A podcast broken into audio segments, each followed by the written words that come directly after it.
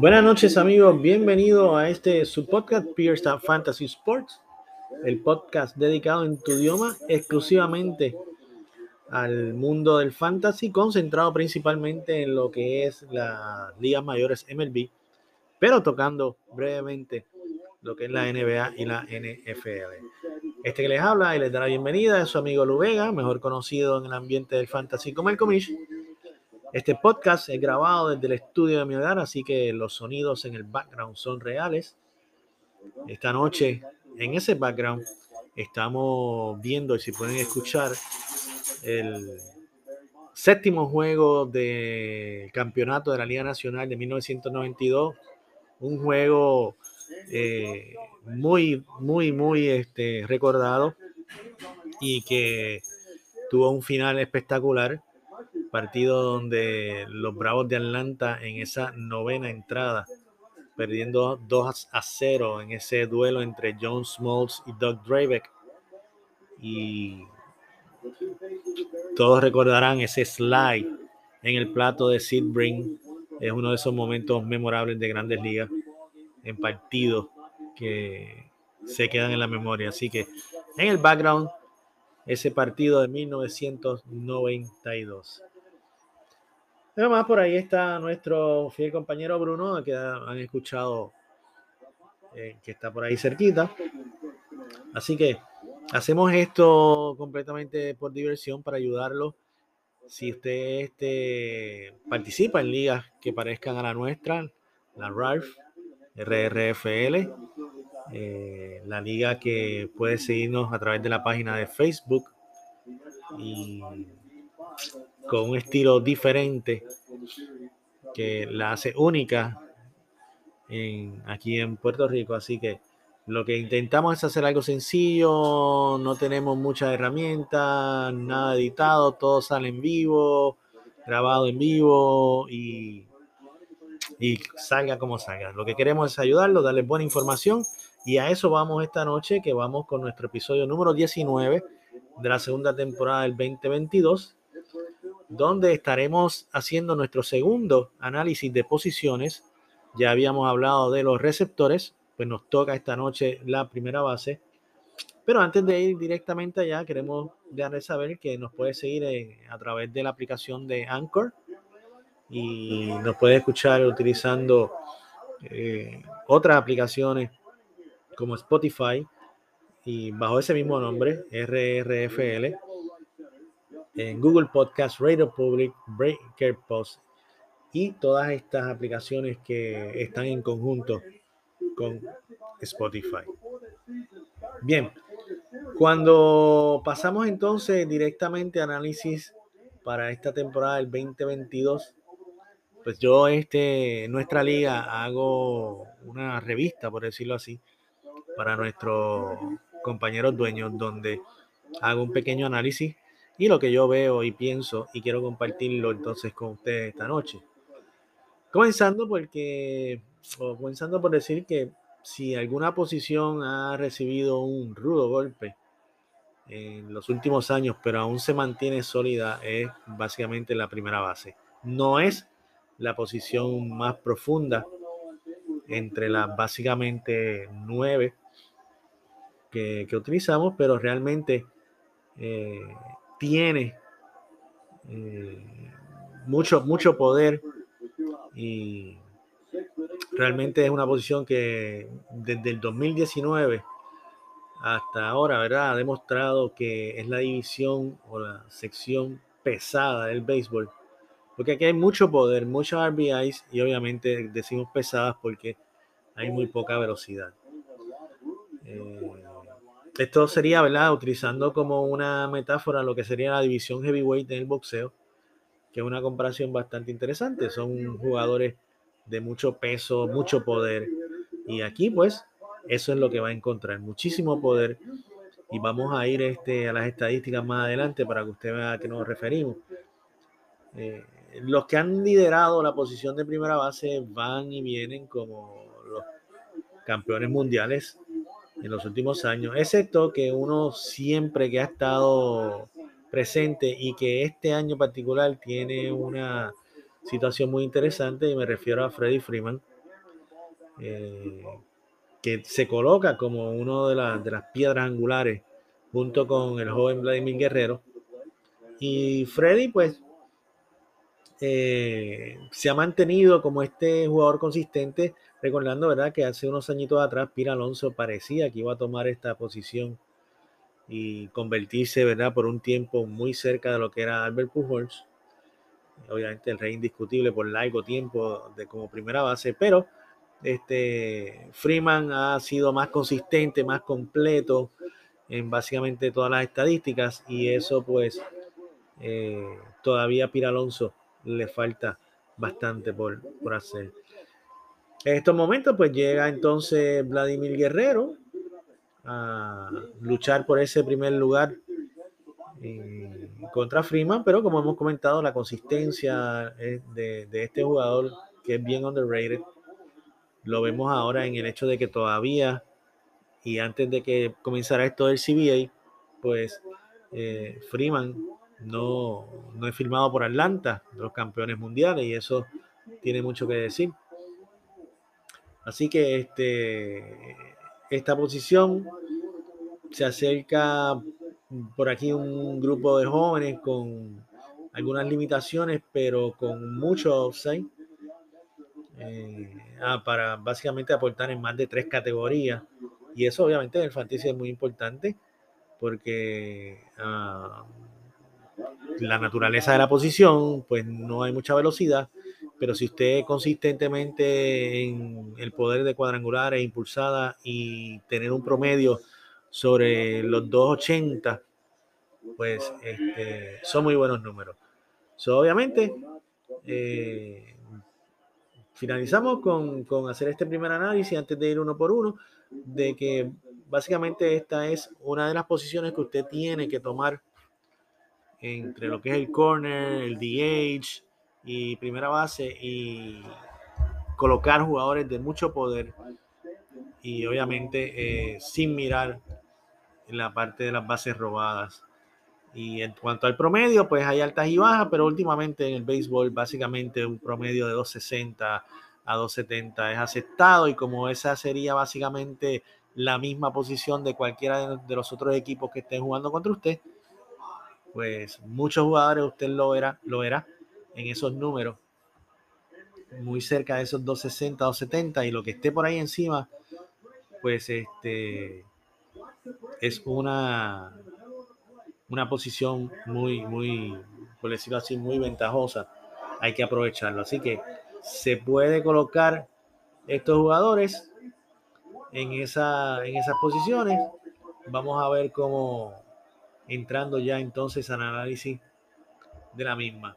Recuerden que nuestra liga eh, trabaja con presupuesto de 260 y hay tres posiciones donde usted puede colocar un primera base, como les mencioné, que era obviamente la base eh, como corner, que es primera y tercera, y como DH. Si clasificara para cualquier otra posición, pues obviamente lo que necesita son cuatro jueguitos para clasificar. Pero cuando vemos entonces la, la, posición de primera base en cuanto a cuál, cuán fuerte, ¿verdad? Lo que hemos mencionado del poder, cuando miramos en los primeros básicamente 10 jugadores para tomar una muestra, cuántos de ellos son primera base, pues encontramos tres de ellos. Eh, José Abreu en estadísticas de la, de la pasada temporada, eh, Vladimir Guerrero Jr., y, obviamente Freddy Freeman. Luego entonces eh, podemos colocar también a Matt Olson en ese grupo porque sus números realmente también están a, ese nivel que estamos, esperando. En RBIs, eh, José Abreu tuvo 117 siendo el segundo. Luego Vladimir Guerrero sobre 100, 111. Matt Olson 111. Esos son números muy, muy, muy, muy buenos para cualquier equipo. Eh, vamos a los cuadrangulares y entre esos primeros 10 vuelve a aparecer Matt Olson. Luego está Pira Alonso con sus 37. Max Monsi aún con sus lesiones, ¿verdad? Que lo vieron bien limitado, 36. Y nos movemos entonces al promedio y vemos básicamente lo mismo. Siempre hay un primera base ahí. Por ejemplo, Juli Guriel fue el segundo jugador con mejor promedio, 319.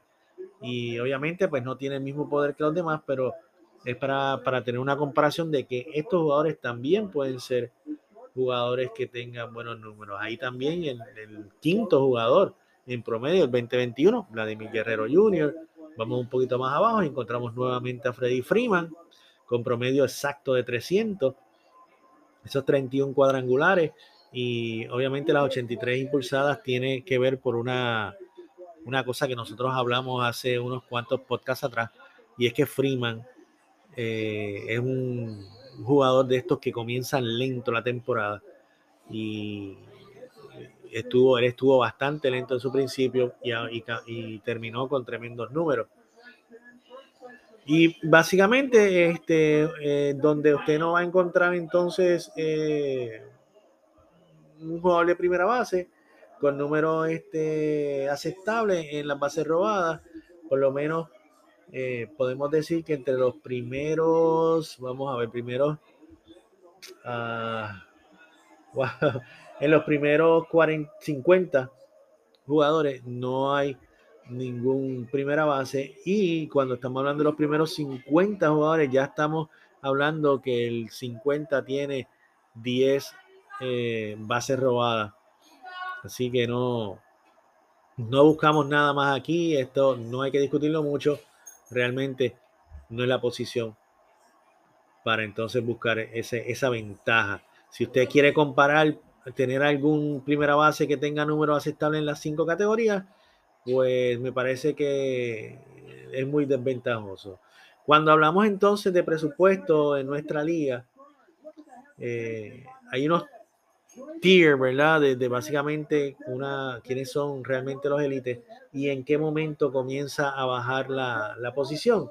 Pues en primera base eh, es bien interesante porque si comenzamos de atrás hacia adelante para, ¿verdad? Hacer un, un cambio distinto y buscamos entonces jugadores que, que están en eso de un centavo, dos centavos, cuatro no quiere decir que, sean jugadores que tengan números excepcionales, pero son jugadores que tienen oportunidad de hacer cosas diferentes y quizás si usted los estudia bien, ve la situación, tiempo de juego, cómo van mejorando, muchos de estos jugadores, este, algunos de ellos son bastante relativamente nuevos a, a las grandes ligas, entre ellos novatos, pues hay lo que se conoce como upside comparado con otras posiciones que cuando usted va atrás a esa última fila, lo que encuentran son jugadores veteranos eh, que realmente sus carreras ya están en, lo último. Ciertamente aquí los hay también, porque entre esos últimos jugadores con costo quizás, bueno, quizás no, un costo de cuatro centavos, cuatro chavos en presupuesto de nuestra liga, encontramos a un Albert Pujols que por mucho tiempo fue el, jugador que, que, acaparaba las mejores, los más altos costos cuando se hablaba de, del valor de cada jugador para presupuesto. Pero cuando vamos allá encontramos jugadores como Spencer Torkelson, que los Tigres hay que estar muy pendiente a ver si tendrá esa oportunidad de juego. Encontramos a un Bobby Bradley de los Guardians, que tuvo un comienzo chévere, se enfrió al final de la temporada haciendo unos cuantos ajustes para, final, para finalizar la misma con unos números bastante ¿verdad? interesantes. Hay que darle una oportunidad. Y obviamente, pues, eh, Bobby Bradley está en básicamente los dos chavitos. Tenemos un rookie del equipo de San Luis, John Nogowski. Obviamente, mientras esté allí eh, Paul Goldschmidt, Pero ahora con el designado también incluido en la Liga Nacional, esto podría ser una oportunidad. Y nos encontramos uno muy interesante. Este es un jugador que básicamente yo estoy, como se dice, este, all in con él. Eh, me refiero a Frank Schwindel. Vino del equipo de Oakland y eh, tuvo la oportunidad cuando eh, los Cubs, básicamente cuando vino la, la fecha límite para cambio, pues básicamente vació el equipo abriéndole ese espacio a Schwindel y lo hizo muy bien. Eh, conectó son 25 cuadrangulares, es un jugador con, con buen promedio, se perfila como que pueda estar entre los 280 y 290. Él este, eh, no defraudó cuando se le dio esa oportunidad de, de jugar con Chicago y me parece que este, a, ese precio, y básicamente en 64 partidos, que fue casi, por decir, solamente la segunda parte de la temporada, pues Schwindel batió 326, 14 cuadrangulares, 43 impulsadas. Esos números demasiado interesantes para no cogerse, como uno dice, un flyer con él y, y darle una oportunidad. Y cuando entonces por ahí este, seguimos subiendo, encontramos a Jared Walsh, a, este, eh, Bobby Dalbeck con, con, el equipo de Boston. Estos dos jugadores costando seis. Dalbeck también clasifica para jugar tercera base. Tenemos a Rowdy Teles con una oportunidad entonces ahora en Milwaukee de, de jugar a diario, también este, como designado. O sea, hay, hay posibilidades. No estoy diciendo que estos jugadores sean una cosa segura, obviamente habrá que verlo. Entre ellos, Jared Walsh, pues tuvo muy buena temporada en el 2021 y podría repetir unos números muy similares. Y entonces, teniendo esa alternativa, pues cuando nos vamos entonces a lo que son los, los jugadores elite de, de, esta posición, pues aquí posiblemente tengamos que utilizar un poquito más de nuestro presupuesto en ellos, porque eh, realmente hay básicamente cinco, cinco de ellos que están por encima de los 20 chavos de presupuesto. Hay uno de ellos que tengo un poquito de duda de que pudo, ¿verdad? pudo haber estado un poquito más bajo debido a esa última lesión. Estamos hablando de Max Monsi. Pero los números del 2021 de él fueron buenísimos hasta que se lesionó. Hay que ver y estar bien pendiente cómo él regresa esta temporada luego de esa lesión. Me parece que es bien importante que si se logra tener sprint training, ver cuán sano está Max Monsi, que cualifica para jugar segunda base y tercera base, y eso es un plus eh, en cualquier liga. Pero jugadores como Freddy Freeman costando 30, Vladimir Guerrero 28, Matt Olson 24 con una excelente temporada y obviamente Pira Alonso. Estos cinco jugadores están por encima de los 20 y ese es el, el tier que yo considero el número uno Luego comenzamos con Goldschmidt, Abreu, Joy Boto, Juli Guriel. Estos cuatro jugadores, pues Abreu, eh, entiendo el por qué está ahí, porque aún con la temporada que, ha tenido, eh, todos estamos esperando cuándo la edad, cuándo va a ser el momento en que Abreu va a bajar. Y realmente este podría ser ese año porque en la temporada pasada también tuvo algunos momentos en la temporada, tuvo serios slumps, pero logró salir de ellos haciendo sus ajustes y eso es bien importante eh, que, que, un pelotero pueda hacer eso y Abreu lo hizo. Y al costo de 16 me parece que es un buen, un buen corner, un buen primera base, un buen DH a ese precio y tomarse el chance de que salga de aquí otro Manny Ramírez, este eh, Manny Ramírez y, y este me refiero a al jugador de lo que jugó con los Mariners que todo el mundo dice cuando a ah, Nelson Cruz, cuando Nelson Cruz es que va a caer y sigue bateando. Pues esperemos que Abreu, el que lo coja, le, le sirva para eso. Pira Alonso tuvo una excelente segunda parte de la temporada. Me parece que esa, esa mejoría, ese, esa, ¿cómo decir? Este, comenzar a, ver el juego con una experiencia, ¿verdad? y, tener este más eh, confianza en el mismo, pues podemos ver unos números de Pira Alonso, 37 cuadrangulares y posiblemente esa madurez es lo que estaba buscando, llegar a esas 100 impulsadas, eh, porque ciertamente fue un workhorse, 152 partidos. Freddy Freeman logró, fue el más alto con 159. Así que él estuvo muy cerca de ahí, se mantuvo bastante saludable. Tuvo un problema con, una mano y perdió varias, una muñeca y perdió varios partidos, pero me parece que, que Alonso sigue siendo este jugador que debe estar ahí. Eh, aumentó su cantidad de bases por bola, que eso es bien importante, aunque siguen siendo bajitas. Pero está ahí. Y encontramos, como estábamos hablando, unos buenos novatitos para su segundo año, como Ryan Mountcastle, con sus 33 cuadrangulares, 89 impulsadas, en un equipo donde básicamente no había quien se envasara antes de él. Gracias a Dios, Cedric Mullins estaba por ahí.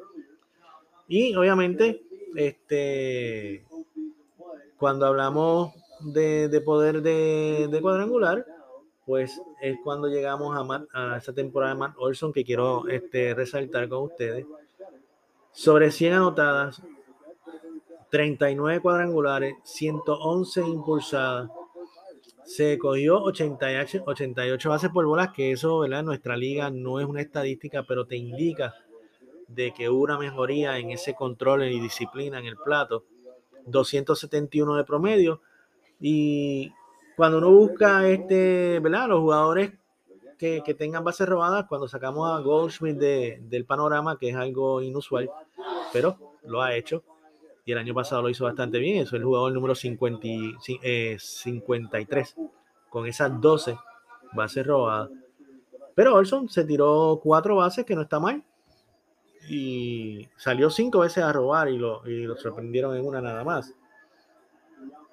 Así que e, ese tipo de temporada de Thomas Olson, que ahora mismo el equipo de Oakland, pues probablemente lo, lo tenga en el mercado de cambio. Y esto es bien importante, amigos, que Estamos haciendo este análisis, pero hay una parte bien importante que, no podemos olvidar, es el hecho de que todavía hay muchos jugadores en agencia libre. Hay equipos que todavía no, han completado sus plantillas y si realmente tenemos temporada del 2022, eh, cuando usted vaya a hacer su draft, esperemos que esté cerca de esa fecha y, y tenga una idea, porque si no, realmente parece una cosa insignificante, pero no lo es.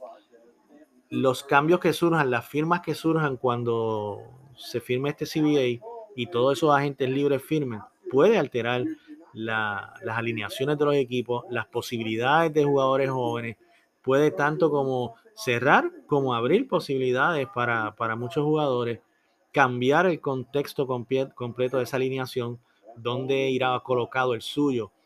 Si antes estaba como tercer bate, ahora baja entonces a quinto o lo suben a segundo. Ese tipo de cosas las tenemos en un año normal cuando hacemos nuestro draft y ya vemos teniendo una gran parte de lo que es la, pretemporada y ya de, de, lleno en los juegos de exhibición, eso no lo vamos a tener este año, por lo que vemos. Y eso va a ser importante en que muchos de nosotros vamos a tener que hacer ajustes para las situaciones que nos salgan cuando todos estos jugadores firmen y cambien, porque definitivamente eso va a cambiar.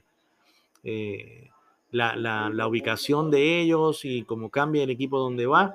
Y, y si se, se, dan aún cambios entre equipos, no firmas nada más, sino cambios entre equipos, eso puede suceder. Pues veremos entonces. Y el caso más interesante que podemos comentar es dónde irá a parar Freddy Freeman, porque un jugador de este calibre, se habla muchísimo de los Dodgers, pero nada oficial porque obviamente mientras esté el, el lockdown no se pueden hacer anuncios, porque negociaciones debajo de la mesa obviamente se tienen que estar haciendo y muy probable que ya él tenga un equipo ya y un contrato ya este, acordado. Lo que pasa es que no se puede hacer en anuncio. Por lo tanto, hay que estar bien pendiente de ese detalle. No se preocupe si por alguna razón usted este, pues, eh, le toca luego eh, hacer ajustes porque sus selecciones, pues, pues realmente tuvieron un cambio con, este proceso, pero eh, se puede trabajar, hay otras opciones en la, en la posición. Me parece que entre las nueve posiciones está entre las primeras cuatro, por decir quizás hasta tres, de las que tiene más profundidad. Y este es básicamente la primera base. Voy a hacer un rookie to watch, que es este nuestra sección donde le damos unos hints de posiblemente unos jugadores que van a tener su primera oportunidad. Hablamos de él un poco, vamos a hablar de Spencer Torkelson. Este, este es un jugador que todavía no ha debutado en grandes ligas, pero tiene una gran oportunidad este año. Las credenciales son buenas. Es este tipo de jugador de, impacto que debe estar junto con Bobby Witt y el mismo Wander Franco haciendo la temporada del 2022 memorable. Eh, Tolkerson eh, debe comenzar posiblemente en AAA, pero definitivamente que los Tigres con la adquisición de Javi Baez, eh, Stephenson, eh, perdón, Stephenson no, el, receptor que estaba con los Rojos de Cincinnati, el núcleo joven que puede venir por ahí, hay unos jugadores de AAA que también se mencionan mucho. Eh, ya más adelante hablaremos de ello. Este es un equipito que tiene muy buena oportunidad y realmente un tercera base eh, es, es, es, un, es, un, jugador que tiene mucha oportunidad porque no hay un tercera base. Jaime Candelario podría pasar a primera. Jonathan Scoop está entrando en sus añitos. Así que me gustan las oportunidades que tiene Tolkerson para entonces quedarse en el roster, quizás después del service time. Eh, los Tigres lo suban. Jugador de impacto en esta posición, obviamente no tenemos que decirle, Vladimir Guerrero Jr. El futuro está por delante de este muchacho, eh, compitiendo seriamente para la triple corona. Eh, Salvador Pérez se coló por ahí también.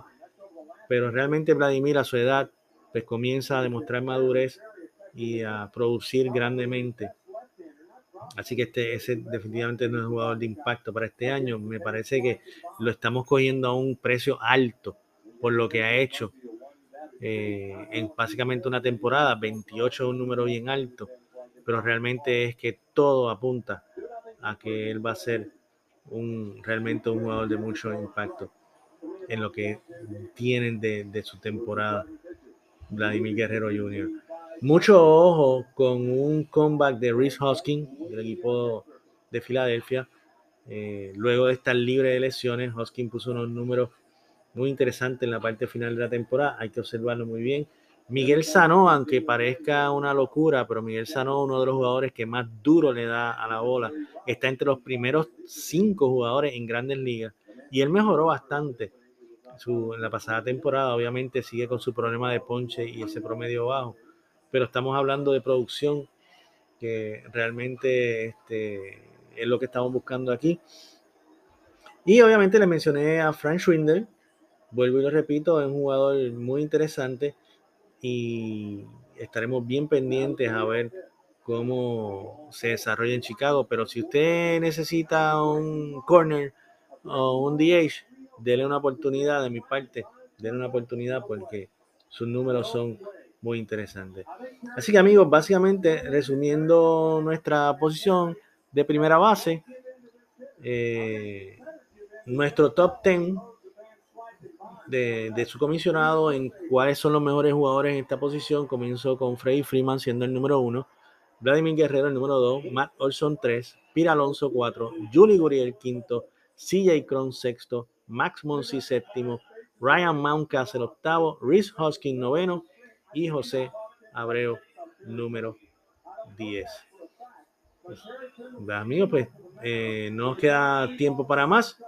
Vamos entonces finalizando con cuáles jugadores están moviéndose en, posiciones, alcanzando mejores posiciones, por lo tanto un precio un poquito más alto y hay que aprovechar ahora antes que lleguen allá arriba.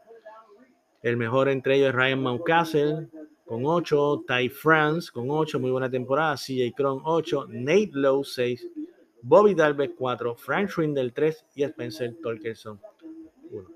Sin tiempo para más, agradecidos que estén con nosotros en este resumen de primera base. Espero que les sea de ayuda este, los tips que le hemos dado y en la próxima semana, nuestro próximo episodio, estaremos entonces dándole un vistazo a la segunda base. Así que me despido de ustedes, Lu Vega, comisionado de la RALF. Buenas noches a todos y nos vemos en nuestro próximo programa.